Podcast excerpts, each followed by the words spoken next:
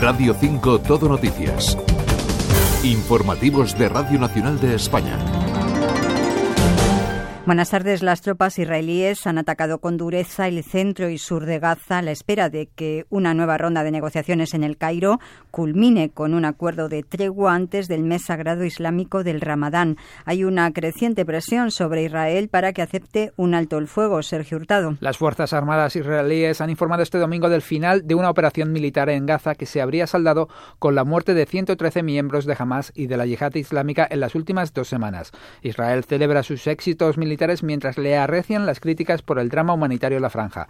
UNICEF ha denunciado este domingo que al menos 10 niños han muerto en los últimos días a causa de la deshidratación y la desnutrición en un hospital ubicado en el norte de Gaza. Mientras tanto, los contactos diplomáticos sobre una tregua continúan en la ciudad del Cairo. Los países mediadores, Qatar, Estados Unidos y Egipto, negocian una pausa de seis semanas en los combates durante el Ramadán y la liberación de rehenes a cambio de presos palestinos.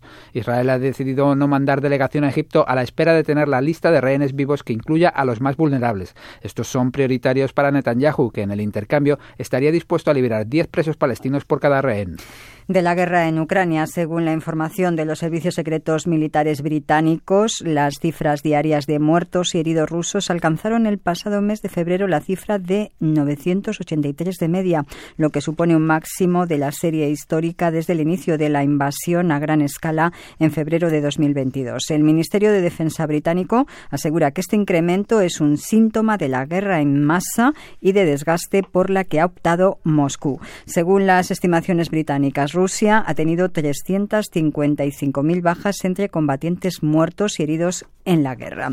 Aquí en España, sobre la ley de amnistía, el presidente de la Generalitat, Per Aragonés, mete prisa para que se apruebe, mientras desde los comunes Jaume Asens ve posible el acuerdo incluso antes del próximo jueves, cuando la Comisión de Justicia en el Congreso de los Diputados volverá a discutirla. Dani Jiménez. Sí, en este contexto, PSOE y Junts per Catalunya han recobrado la sintonía hasta el punto de que los socialistas se mantienen a la espera del sí definitivo de la formación que lidera Carles Puigdemont sobre una propuesta trabajada conjuntamente. Mientras tanto, desde Esquerra Republicana, el presidente catalán, Per Aragonés, llama a apoyar la ley de amnistía cuanto antes. Centremos en la ley de amnistía, aprobémosla. Centrémonos en la ley de amnistía, aprobémosla lo antes posible y que comience su aplicación. Luego ya veremos si hacen falta otras medidas, pero no abaratemos la ley de amnistía, que es una ley sólida y robusta que tiene que permitir que se aplique en su integridad. Y ha de que se aplique en toda la seva integridad.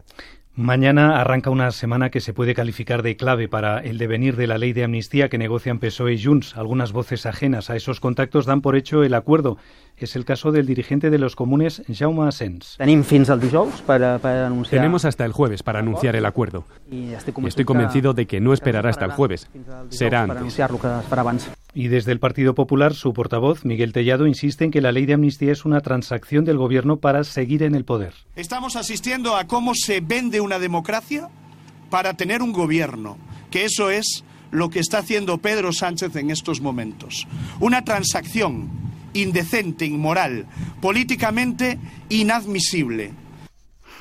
La pareja de españoles atacada en la India, la mujer violada en grupo y su marido golpeado permanece alojada por el gobierno indio mientras continúa la búsqueda de varios de los implicados y se investiga el suceso. Carmen Lanús. Hasta el momento, la policía solo ha confirmado la detención de cuatro de los presuntos implicados, según informa el diario Indian Express.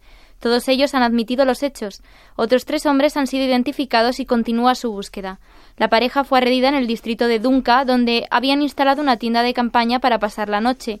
Les golpearon, los amenazaron con un cuchillo y a la mujer la violaron en grupo. Este no es un hecho aislado en India, que desde hace años es reconocido como uno de los países más peligrosos para las mujeres. El Ministerio Español de Asuntos Exteriores aconseja extremar las precauciones y no viajar en solitario por el incremento de agresiones sexuales a extranjeras.